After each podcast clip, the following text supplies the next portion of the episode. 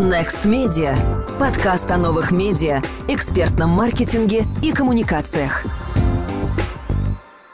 Друзья, добрый день! В эфире Next Media подкаст. Меня зовут Ильнара Петрова, и сегодня у нас в гостях Роман Зарипов.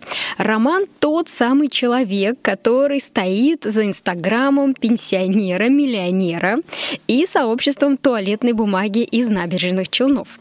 Сейчас Роман предприниматель, основатель агентства Out of Digital, с которым работают такие бренды, как Тинькофф, Сбербанк, Ростелеком, S7 и Яндекс. Привет! Привет, Роман. Ильнара, привет. Обычно наш подкаст мы завершаем разбором кейса, но сегодня хочу начать с твоих кейсов, чтобы лучше э, познакомить слушателей с тобой и тем, что ты сделал для российского СММ. Расскажи, пожалуйста, коротко о том, с чего началась вот эта твоя так называемая известность, угу. как появилось сообщество туалетной бумаги, как появился лже-миллионер в Инстаграме и чем ты занимаешься сейчас. Здесь, наверное, стоит идти, соответственно, по ходу событий, которые происходили. Наш первый проект, который, соответственно, я реализовал со своим товарищем, был Борис Борт. Это так называемый миллионер из Химок. Тогда мы, соответственно, собирались с другом по вечерам в кафе за ужином. Мы, соответственно, хотели придумать какой-то необычный спецпроект, чтобы показать, скажем так, диджитальному рынку, что можно выходить за рамки стандартных э, инструментов в диджитал и, соответственно, придумывать какие-то нестандартные условно истории. Вот. И, соответственно, мы подумали о том, что можно было бы сделать какого-то человека в Инстаграме, который абсолютно был бы полярным э, классическому пенсионеру, который у нас есть в России, так как у нас люди после 60 лет уже там ищут себе место на кладбище и не видят смысла в жизни. И вот мы подумали о том, что было бы здорово взять какого-то пенсионера и наделить его качествами, которые не присущи российскому, скажем так, э, человеку после 60-65 лет. Это знаю, красота, уверенность в себе, богатство, хорошее чувство чувство юмора, ну и так далее, и так далее. Мы, соответственно, нашли э, тогда, в 2017 год, пенсионера, который, несмотря на то, что ему было уже 65 лет, он довольно-таки вел все равно активный образ жизни, хорошо выглядел, и, соответственно, начали по будням придумывать какие-то сюжеты для фотографии, где наш герой Борис был бы в образе такого очень успешного мужчины, который любит там роскошный образ жизни, женщин, путешествия и так далее. Вот. А, соответственно, по выходным все это снимали и публиковали потом в Инстаграме. Наш социальный эксперимент продолжался около двух месяцев. Мы развили аккаунт, там, если не ошибаюсь, на то время это было около 40 тысяч подписчиков в Питере. Бориса начали звать на различные ТВ-шоу, в СМИ, в вечеринки. Вот, и мы, соответственно, от всего отказывались, говоря о том, что у Бориса нет на это времени, потому что он все-таки бизнесмен, у него очень плотный график. Ну и в итоге потом, спустя некоторое время, раскрыли этот проект, рассказав о том, что это на самом деле был обычный пенсионер, которого мы наделили вот э, такими качествами. Вот. И, собственно, этот проект очень здорово сработал, и после того, как мы раскрылись, о нем написало огромное количество а, российских федеральных СМИ, там, BBC международно сняли даже небольшой трехминутный репортаж про этот проект, ну и, собственно, до сих пор, уже несмотря на то, что прошло три года, про него вспоминают, и вот буквально вчера в вечерних новостях в 9 часов вечера по Первому каналу, когда вновь говорили про какие-то тенденции в Инстаграме, вспомнили про этого Бориса, я уже э, гадаю, когда же наконец-таки какие-то другие примеры начнут приводить, а не вспоминать Бориса, которому уже там три года. Вот, собственно, это был первый проект, который у нас довольно-таки неплохо выстрелил, и мы, скажем так, э, получили первую узнаваемость среди диджитал рынка, если можно так сказать. Круто. Получается, что фактически вы его спродюсировали. И тут возникает вопрос, как он сам к этому э, отнесся, как вы его искали, э, на каких условиях вы договорились о сотрудничестве и как э, он пережил момент остановки проекта? Искали мы его во ВКонтакте, то есть просто били через поиск в город Москва, мужчина от 60 лет, э, не женат, смотрели специально Полоскова и, соответственно, э, встречались с несколькими пенсионерами, смотрели, кто нам лучше подойдет, и вот остановились на Борисе, потому что он, несмотря на свой возраст, все-таки сам был такой хулиган немножко в душе, и поэтому мы вот, собственно, начали с ним работать. Работали, да, на обычных продюсерских условиях, то есть мы ему платили деньги за то, что он принимал участие у нас в съемках и за использование использование его лица как актера, скажем так. И э, потом, после того, как проект завершился, Борис э, абсолютно безболезненно это пережил, потому что все фотографии, которые были у нас в аккаунте, он использовал как э, личное уже портфолио на сайтах с подбором актеров. И вот на сегодняшний день он снимается в рекламе, снимается в кино на ролях второго плана, снимается в каких-то сериалах, ТВ-шоу. И даже если там сегодня идти по Москве, можно увидеть, что Борис — рекламное лицо банка МКБ, рекламное лицо карты «Тройка» для пенсионеров, рекламное лицо Боска линии одежды. То есть он довольно-таки успешную себе карьеру сделал после завершения проекта уже как актер, хотя до этого актером не являлся вообще. Потрясающая история, э, причем такая история вин-вин и со стороны Бориса, которого вы спродюсировали, и с вашей стороны тоже. Хорошо, что было дальше? Что было после Бориса? А, следующий такой громкий проект, который нам удалось реализовать, это аренда РОС на 8 марта. Я думаю, что многие про него слышали. Спустя там, полгода буквально после того, как мы раскрыли Бориса, мы, соответственно, решили провести еще один некий эксперимент с э, такой гипотезой, что девушкам в нашей наше время не так важен сам факт внимания от мужчины, как возможность, скажем так, похвастаться в Инстаграме о том, что кто-то ей уделяет внимание. И, соответственно, придумали такую историю, где девушка могла на 8 марта за 1000 рублей взять э, в аренду на 10 минут 101 розу, чтобы сделать фотографию и, соответственно, букет цветов отдать обратно. Проект также запустили в Инстаграме, э, оформив его довольно-таки быстро, так как хотели просто потестировать, будет ли это вообще востребовано или нет.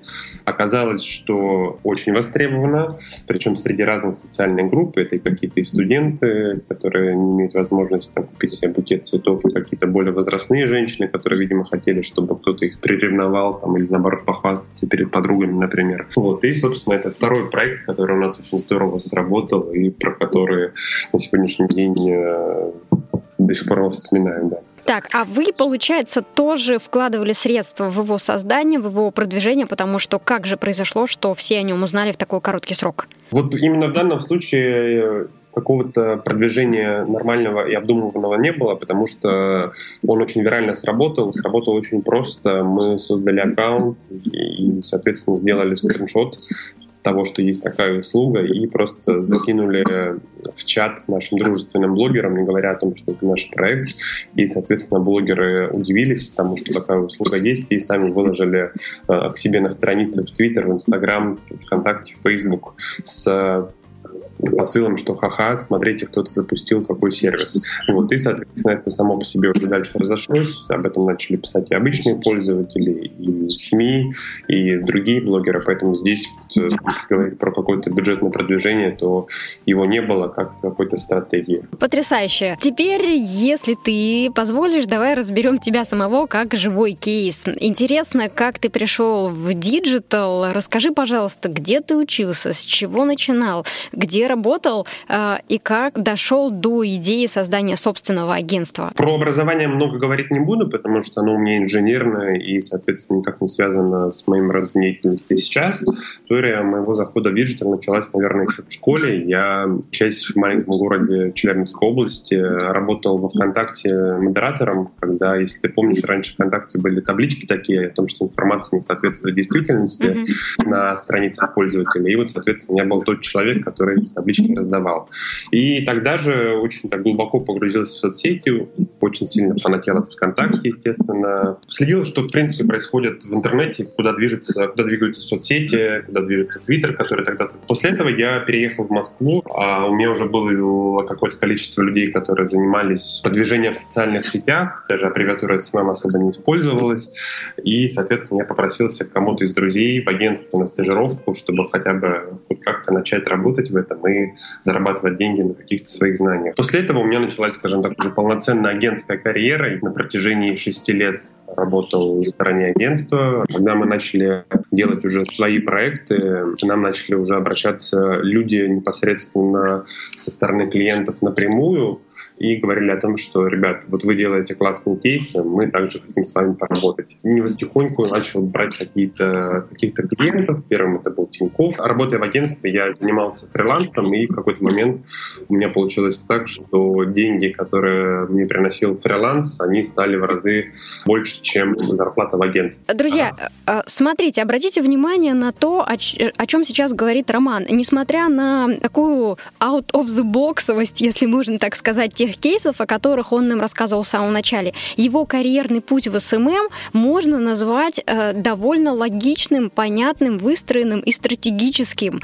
То есть э, Роман пришел к идее создания собственного агентства после того, как поработал ВКонтакте, поработал на стороне агентства. Э, до этого он э, как стажер себя реализовывал. Потом он начал получать входящие заказы, запросы, э, осознал, что зарабатывает на этом больше, понял, что он готов морально и ресурсно к тому, чтобы создать что-то свое, и два года назад запустил собственный бизнес. Правильно я рассказываю? Да, все верно. Ну, можно добавить, что еще поработал на стороне клиента. Это тоже было безумно полезно, чтобы понять, как агентство работает со стороны. Сколько это ушло у тебя на этот путь? Ну, наверное, можно сказать, что с 2010 по 2017 год 7 лет. 7 лет. Внимание, друзья, 7 лет ушло на этот путь. А, супер. Тогда вот такой вопрос, не знаю, даже можно ли сейчас вообще задавать такие вопросы в наше время, но чтобы понимали наши слушатели, сколько тебе лет сейчас? Мне сегодня 26. 26, потрясающе. И еще один вопрос, я думаю, он э, э, интересует очень многих, кто сейчас слушает наш подкаст и анализирует э, те кейсы, с которых мы начали наш эфир. Вот этот креатив, способ нестандартно мыслить, были э, свойственны тебе со школы или ты в себе как-то это выработал?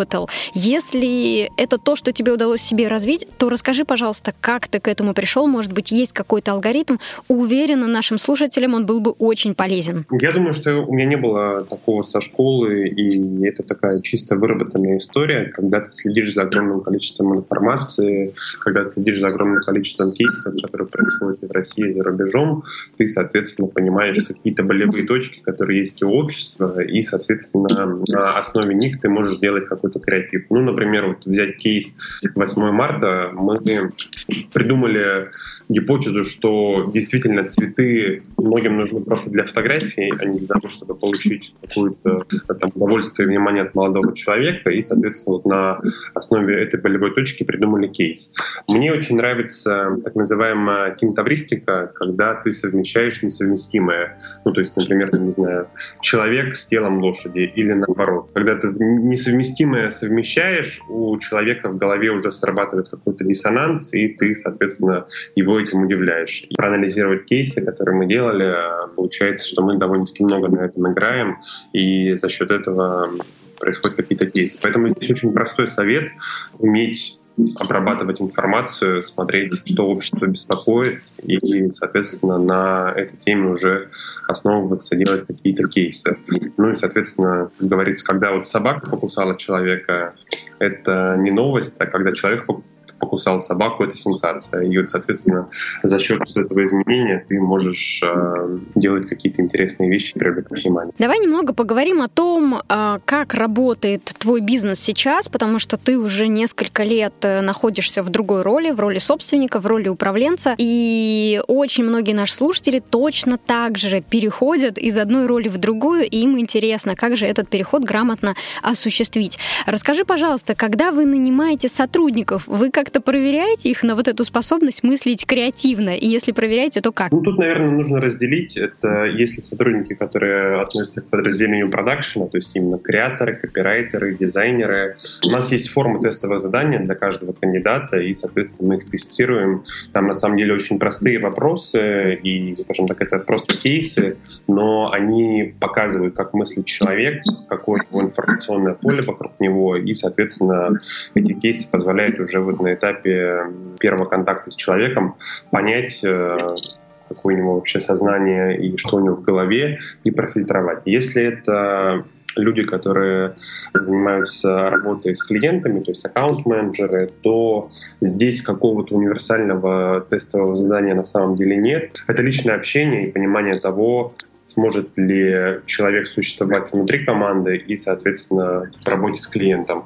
Круто. А вот эти э, формы для тестов, вопросы для тестов, вы их сами придумываете или вы используете какие-то тесты вроде МБТИ или других разработанных для проверки э, психотипа человека? Мы раньше это использовали, но сейчас отказались и сейчас придумываем сами, но на самом деле даже ничего не придумываем, а просто берем реальные брифы, которые к нам приходят, ну, которые мы уже отработали и, соответственно, закончили.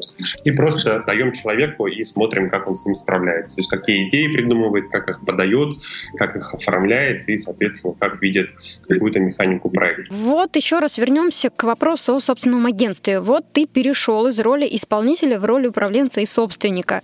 И возникает вопрос, как ты сейчас думаешь, что проще, управлять людьми и процессами или придумывать классные идеи? Действительно, проще придумывать классные идеи, потому что когда ты управляешь собственным агентством, у тебя огромное количество процессов, которые должны происходить одновременно. Здесь ты должен общаться с коллегами, здесь с клиентами, здесь, соответственно, заниматься финансами, а здесь еще выполнять работу арт-директора и, соответственно, смотреть, что, делают, что делает твоя команда. То есть полноценная такая предпринимательская деятельность, которая, естественно, требует гораздо большего вовлечения, нежели просто обработка брифов и придумывание каких-то идей. Я, в принципе, для себя понял, что, наверное, какой-то обычно придуманной идеи немножко перерос, и мне сейчас, естественно, более комфортно в роли человека, который управляет и организовывает все эти процессы, но это гораздо сложнее. Хорошо, и вот такой еще вопрос, думаю, тоже, он очень многим интересен. А нужно ли учиться тому, чтобы управлять? То есть нужно ли учиться бизнесу, и учился ли ты где-то управлению процессами, или все, все на практике, все на собственных ошибках? И э, если бы у тебя была возможность этому поучиться, то рекомендовал бы ты предварительно делать это, например, слушателям нашего подкаста, которые тоже строят свой карьерный план и рассчитывают перейти в роль собственников э, или управленцев? Я считаю, что учиться — это огромный плюс, если у тебя есть какое-то профильное образование, очень хорошее. Оно тебе многие вещи упростит, потому что у меня образование инженерное, я работал до этого СММ-специалистом, и сейчас мне многие вещи приходится наверстывать, и я вот буквально неделю назад закончил курс э, по управлению финансами и по факту с нуля разбирал, как строится экономика компании. Сейчас у меня начинается новый курс по управлению проектами. И вот я, соответственно, постоянно нахожусь в обучении, но, например, общаясь с людьми, которые, которым этому учились в институте или потом учились в аспирантуре, в магистратуре, я понимаю, что то же самое, что я учу сейчас, можно было узнать в университете. Супер, тоже крутой совет. Обратите внимание, администрированию тоже можно и нужно учиться. В этом нет э, ничего э, пугающего, страшного или ненормального. Это как раз абсолютно нормально. Э, потому что потом вам все равно придется заплатить за эти знания. Вы либо их платите, совершая ошибки в своем бизнесе, либо вы платите кому-то за это качественное образование и получаете эти знания более цивилизованным способом. Друзья, у нас стартует осенний поток обучения в школе СММ-специалиста. Мы напоминаем про набор на этот курс, начало обучения уже 3 сентября. Даже в течение двух недель после начала обучения вы все еще можете присоединиться к курсу. Мы даем фундаментальные и структурированные знания от ведущих экспертов в области СММ и интернет-маркетинга. Мы поможем вам определить ключевые цели и задачи присутствия в соцсетях. На протяжении курса вам будет будет помогать куратор, который ответит на любые вопросы. В ходе обучения у вас также будет возможность сразу на практике применить полученные знания, и к концу курса у вас будет свой успешный кейс в портфолио. Вы поработаете над кейсами реальных крупных брендов, ведь мы дружим с группой «Эталон», издательством «Миф», рестораном холдингом «Гинза», «Мегафоном» и другими большими компаниями. Узнать больше о курсе вы можете на сайте online.smm.ru.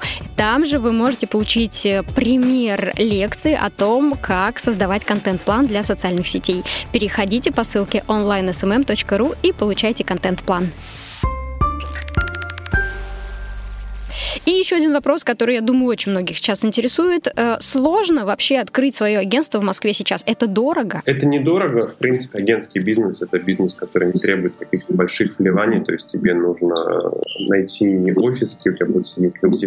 У нас первый офис был 30 квадратов, и там сидело 5 человек, что, в принципе, ну, не очень, конечно, просторно, но для агентства нормально. То есть если говорить и сравнивать с бизнесами, которые требуют какого-то производства, закупки материалов и так далее, агентство — это, конечно, агентство — это небольшие деньги, порядок — это сотни тысяч рублей. То есть с точки зрения сложности тоже нет ничего. То есть э, все юридические вещи можно прочитать в интернете, оформить себе УО или ИП, зарегистрировать компанию и начать нанимать сотрудников. Ну вот начать нанимать сотрудников, наверное, не просто, потому что в новое агентство мало кто захочет пойти, как хорошие специалисты на рынке, э, во-первых, хотят много денег, во-вторых, их очень мало из-за того, что рынок молодой, и тебе каким-то образом нужно убедить человека, что вы действительно хорошая компания, у вас есть какие-то перспективы, и, соответственно, здесь я вот вижу главную сложность в запуске. Абсолютно, потому что люди здесь самый главный ресурс. И от того, насколько это крутые люди, зависит то, насколько хорошо, много вы будете зарабатывать, насколько рентабельным будет этот бизнес. Если смотреть на статистику, то средняя рентабельность э, там диджитал-агентств по России может колебаться, там, не знаю, от 5% до 25%. Мы вот не так давно записывали подкаст с Дарьей Маниловой, и она говорила, что рентабельность ее агентства, они специализируются на продвижении в Инстаграме, что-то вроде 30 с чем-то процентов. Как у вас дела с рентабельностью? У нас есть три направления работы. Первый — это классический СММ, начиная от разработки стратегии, заканчивая контентом, продвижением реализации. Здесь у нас средняя маржинальность около 30%, и, соответственно, это направление довольно-таки для нас э, прибыльное, оно позволяет привлекать новых клиентов. Второе направление работы — это блогеры, лидеры мнений, звезды. Здесь у нас, как правило, с клиентами открытая комиссия, она составляет 25% от стоимости размещения, и, соответственно, это направление мы также сейчас очень активно прокачиваем. И третье направление — это видео, мы и снимаем, и рисуем. Здесь, соответственно, маржинальность проекта всегда разная, потому что зависит от там, качества производства ролика, от э, сроков и огромного количества других параметров. В целом, если говорить про цифры, то примерно так. Ну, тоже получается 25-30%. И давай вернемся к старту. 30 квадратных метров, 5 сотрудников. Ты уже сказал о том, что сложнее всего находить э, этих толковых людей в команду. Как удалось заполучить этих первых 5 сотрудников и сколько сейчас людей в команде? Первые 5 сотрудников нашлись через мой Инстаграм. Я, соответственно, в своих аккаунтах публиковал информацию о том, что нужны аккаунт-менеджеры, нужны дизайнеры, нужны креаторы. И, соответственно, это, это изначально это были люди вообще из, из других областей. Первые люди, это была такая сборная солянка людей из смежных областей, которые давно хотели попробовать себя реализовать в диджитал. Они это сделали в нашей компании. А уже потом, естественно, мы начали хантить людей из других агентств и перекупать и находить более профильных. На сегодняшний день, если говорить про количество людей в офисе, это 15 человек. И 15 это удаленные сотрудники, которые к нам либо приезжают в офис, либо постоянно там проживают, условно, у нас наш копирайтер живет в Испании, он полноценно с нами работает. Ну, в сумме, наверное, если подытожить, около 30 человек уже будет. Супер. В подкасте мы просим гостей рассказать о том, как устроен их бизнес и с какими болезнями роста им пришлось э, столкнуться или приходится сталкиваться сейчас. А расскажи, пожалуйста, как это у вас, на каком э, этапе выстраивания организационной структуры вы находитесь сейчас? То есть, строго говоря, э, сколько есть уже уровней управленческих в компании, или ты решаешь все и отвечаешь за всех? У нас, наверное, еще полгода назад было так, что я на себе замыкал огромное количество процессов, но потом понял, что когда у тебя в прямом подчинении больше пяти людей, получается полный бардак и каша, и сейчас у нас, соответственно, двухуровневая система, когда у меня в прямом подчинении есть аккаунт-директор, есть главный дизайнер, есть главный креатор и, соответственно, SMM-директор, SMM-head, и я вот ежедневно с этими людьми общаюсь, а они уже общаются, грубо говоря, со своими коллегами, которые по иерархии ниже их, и э, ежедневно с ними работают. Я думаю, что дальше у нас просто будут появляться дополнительные подразделения. То есть... Я уверена, что очень многих, кто нас слушает, существует э, такой психологический барьер, как, как же передать ответственность. То есть mm-hmm. полгода назад ты каким-то образом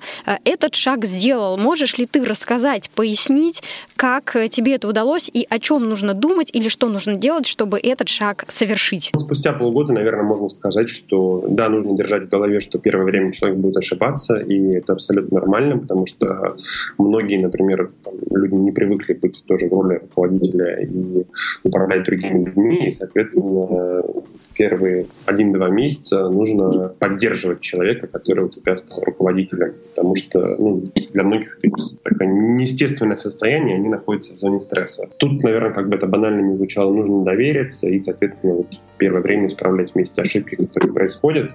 А так это не просто, так как ты, естественно, начинаешь думать о том, что ты мог бы сделать лучше, ты мог бы сделать по-другому, но потом ты понимаешь, что все равно вы дальше только и будете расти, управлять всеми и каждый день общаться с 20 людьми — это абсолютно нереально, и ты просто не будешь делать свою работу, а только будешь решать э, проблемы всех остальных коллег. Да, мне очень нравится то, о чем ты говоришь. А, это то, через, э, в том числе, что проходила я относительно недавно. И у меня возник такой вопрос. Как вам удается договариваться с сотрудниками? Ты вот говорил про психотипы, то есть как вам удается выстраивать гармоничную команду таким образом, чтобы люди могли друг друга слышать и могли вместе срабатываться, потому что не секрет, что основной ресурс в агентском бизнесе — это люди. При этом это люди с разными характерами, у них яркие личности, и они э, часто скорее склонны конфликтовать, доказывать свою позицию, чем договариваться. Как вы с этим работаете? И правильно ли я понимаю, что вы э, пытаетесь уже на этапе отбора находить людей, которые будут условно друг другу подходить? Да, ты абсолютно права. Здесь мне нравится западный термин culture fit, когда ты, соответственно, смотришь а, людей, которые вот по какому-то культурному признаку будут совместимы друг с другом. Ну вот буквально две недели был назад кейс, к нам приходил очень э, толковый motion дизайнер, но на этапе общения с ним я понял, что у него классный кейс, но вот он абсолютно не приживется в нашей команде, он не сможет взаимодействовать с другими людьми, и, соответственно, скорее всего, его работа посыпется только на том, что он не будет нормально общаться с остальным коллективом. Пришлось ему отказать. Пока нас не 100 или 1000 человек, мы можем себе это позволить. То есть на этапе отбора мы уже стараемся найти людей, которые к нам подойдут. Нам, нам подойдут по психотипу. В остальном же потом другие коллеги, когда принимают у себя к себе в коллектив нового человека, у нас какая-то есть такая внутренняя поддержка, то есть это не прописано где-то в регламентах или еще где-то, чисто на интуитивном уровне а, ребята, которые уже давно работают, начинают скажем так, вводить в курс дела нового человека, и он довольно-таки органично приживается. То есть я тут, наверное, сравниваю работу в крупном агентстве, когда я работал, и мне, чтобы прижиться в новом коллективе, нужно было 3-5 месяцев в агентском бизнесе многие люди, в принципе, столько не работают, прыгая с одного места на другое. То есть такой процесс акклиматизации довольно-таки долгий.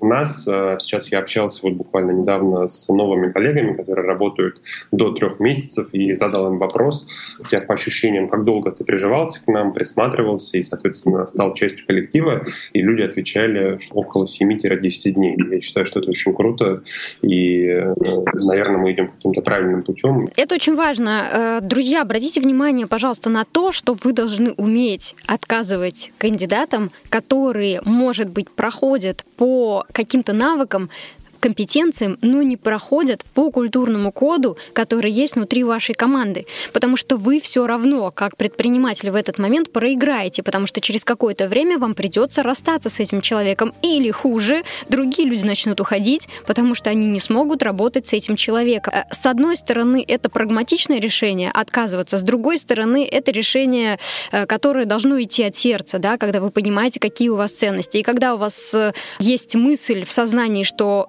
быть добрым, э, осмысленным, это прагматично, вы как раз приходите к вот таким управленческим решениям, о которых мы сейчас говорим.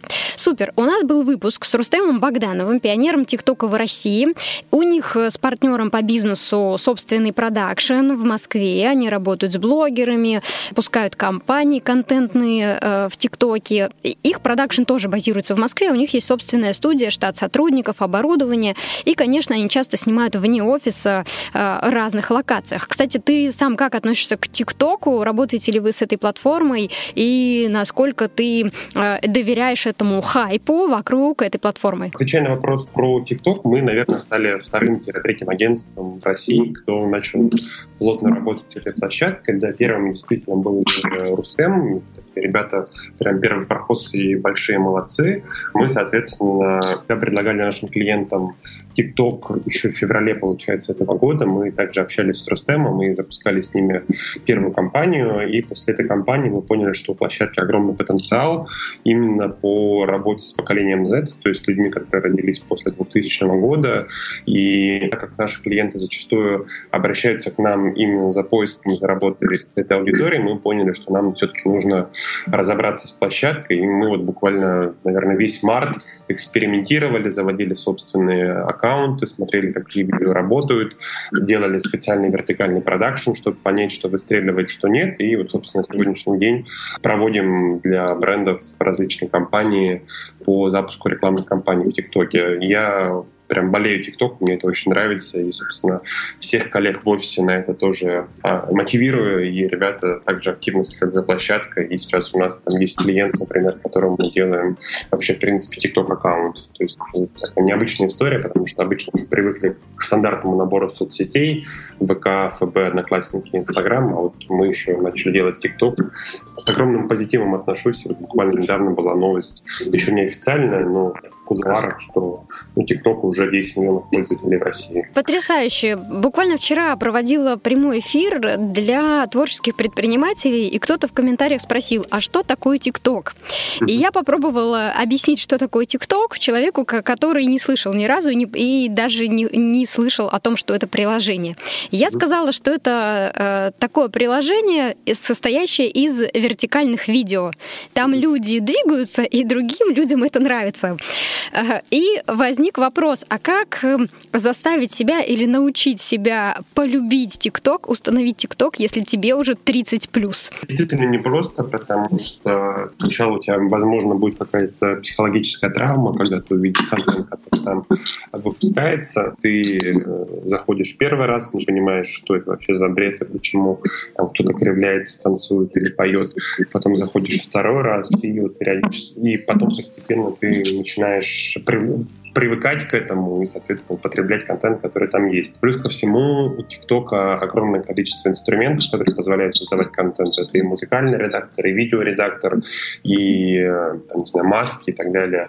И ты, грубо говоря, можешь экспериментировать и, соответственно, производить контент. Но, опять же, если у тебя к этому не лежит душа, если ты, в принципе, пользователь интернета, который только потребляет информацию там, на других площадках, ну, зачем себя заставлять и это делать? Ну, как ты считаешь, профессиональным маркетологом, СММ-специалистам, э, пиарщикам, которые хотят э, быть созвучными духу времени, им необходимо как-то присутствовать на ТикТок или хотя бы следить за тем, что там происходит? Конечно, необходимо, иначе нужно остаться человеком, который 10 лет назад считал, что реклама на телевизоре и на радио будет вечной, а соцсети — это что-то странное. Ну, то есть тут абсолютно это то же самое может произойти. Это не просто, но действительно нужно поразбираться, посмотреть, там есть инструменты, попробовать получить доступ к рекламному кабинету, чтобы запускать, посмотреть, какие есть возможности запуска рекламы. Поэтому я, например, настоятельно рекомендую сесть и разобраться, поняв, какие есть возможности, что можно делать. Плюс TikTok — это площадка, где можно реализовывать очень интересные спецпроекты, делать какие-то классные компании. Отлично. Я рада, что ты это сказал. И, может быть, кто-то после этого прослушает э, подкаст, который мы записывали с Рустемом на тему ТикТока, кто-то установит это приложение, кто-то, наконец-то, начнет лучше понимать своих детей-подростков, и все это вместе будет отличным результатом, в том числе от этого нашего подкаста. Э, думаю, многим нашим слушателям интересно, как привлекать крупных клиентов, как зацепить внимание брендов и доказать, что именно ты можешь предложить лучшее решение. Я правильно понимаю, что в случае с вами Яндекс, Тиньков и так далее, это были входящие запросы конкретно к тебе, или вы участвовали в тендерах? Смотри, у нас э, Сейчас поток заявок, он э, идет в основном, естественно, на тендеры, потому что, как правило, крупные клиенты, у них нет возможности просто взять и завести какое-то агентство себе в компанию. То есть нас зовут в тендеры, мы участвуем и, соответственно, что-то выигрываем, что где-то проигрываем, и в случае выигрыша начинаем работать с клиентом. То есть, э, как правило, зовут, э, узнав о тебе из кейсов каких-то или из каких-то медиа, а потом уже смотрят на твой уровень предложения, которое ты на тендерном этапе даешь, и либо тебя выбирают, либо не выбирают. Что бы ты рекомендовал начинающим агентствам, э, у которых тоже, может быть, вот пока там 5-10 сотрудников, но которые хотят заходить в эти тендеры? Как в целом получать приглашение на участие в подобных тендерах? Я, наверное, совет дам по своим ошибкам. Если вы не уверены, что действительно готовы работать с крупными клиентами, у вас нет на это ресурсов, и вы думаете о том, что сейчас, не знаю, начнете работу с Альфа-банком, и сразу же все будет у вас здорово, скорее всего, нет, и не нужно торопиться, потому что часто бывает так, что какое-то небольшое агентство может выиграть тендер, а потом у него не окажется просто на это ресурсов, агентство не сможет очень быстро собрать команду, и, соответственно, клиент самого старта работы начнет получать очень плохой продукт. И поэтому я бы тут рекомендовал идти постепенно. Если сейчас вас не так много, и вы еще маленький, то не нужно сразу же лезть в какие-то крупный бренд к крупному клиенту, а лучше попробовать сначала выстраивать процессы с малым бизнесом, со средним бизнесом, с клиентами этого. Потом уже, когда поймете, что у вас все работает, уже делаете классные вещи, постепенно можно переходить к более крупным клиентам. Более крупные клиенты привлекаются очень просто, правило, по кейсы. То есть, когда вы работаете условно со средним бизнесом, делаете для них, например, SMM, вы должны упаковывать его и, соответственно, выкладывать ваши кейсы, какие-то технологические ресурсы на свои собственные страницы и рассказывать про то, что вы делаете. И потом э, все равно люди, которые принимают какое-то решение, зовут крупные тендеры, их не так много, и э, до них можно достучаться, показав то, что вы делаете, и, соответственно, вас начнут звать. Вот. Но я бы рекомендовал к этому приходить постепенно. Супер, мне снова нравится, что ты об этом говоришь. Поясни, пожалуйста, для наших слушателей, что ты понимаешь под ресурсами. И когда мы говорим про то, что э, вы выиграли тендер, и теперь вам нужны ресурсы, чтобы качественно запускать работу, что у вас уже должно работать на этот момент? У вас должно быть э, нужное количество людей, которые вы заявляете в тендере. То есть если вы говорите о том, что для реализации проекта необходимо 15 человек, у вас должно быть понимание, кто эти люди, кто будет делать эту работу. Потому что часто бывает так, что ну, это наши же ошибки, которые были, что когда у нас было 5 человек, мы заявлялись на тендеры, и действительно для реализации проекта потом требовалось 15 человек, и мы просто проваливали проект, э, так как не успевали его нормально э, запустить. Вот, это, ну, то есть первое — это люди, как ты правильно сказала, что главная ценность и ресурс агентства — это люди. А, а это не так просто. Второе — это выстроенный процесс. Вы должны понимать, как у вас выстроены процессы в агентстве и, соответственно, кто является входящим окном для клиента, как этот человек потом распределяет, соответственно, всю работу, которая есть среди коллег, среди различных отделов агентства, и как он потом это собирает обратно. То есть вот такие вот управленческие вещи, они должны работать, и, соответственно, если они у вас не работают и не настроены, то я бы, конечно, не рекомендовал сразу замахиваться на какой-то очень крупный тендер. То есть вот эта логика в духе сначала я выиграю тендер, потом под, под этот контракт соберу команду не работает? Вот по нашему опыту бывает, что, конечно, может как-то, скажем так, прокатить и ты под выигранный тендер очень быстро собираешь команду, но часто бывает так, что, как это часто бывает на рынке digital, тебе говорят о том, что ты выиграл тендер, а через три дня уже нужно запускаться. Ну, это вот прям обычная практика.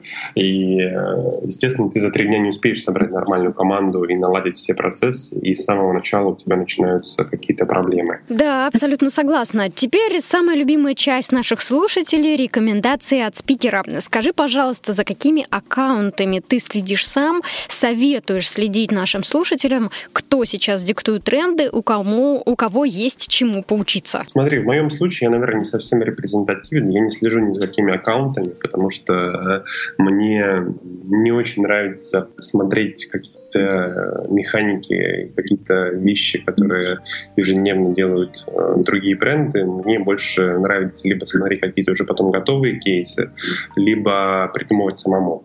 Поэтому я бы, наверное, мог порекомендовать какие-то тематические ресурсы, за которыми я слежу.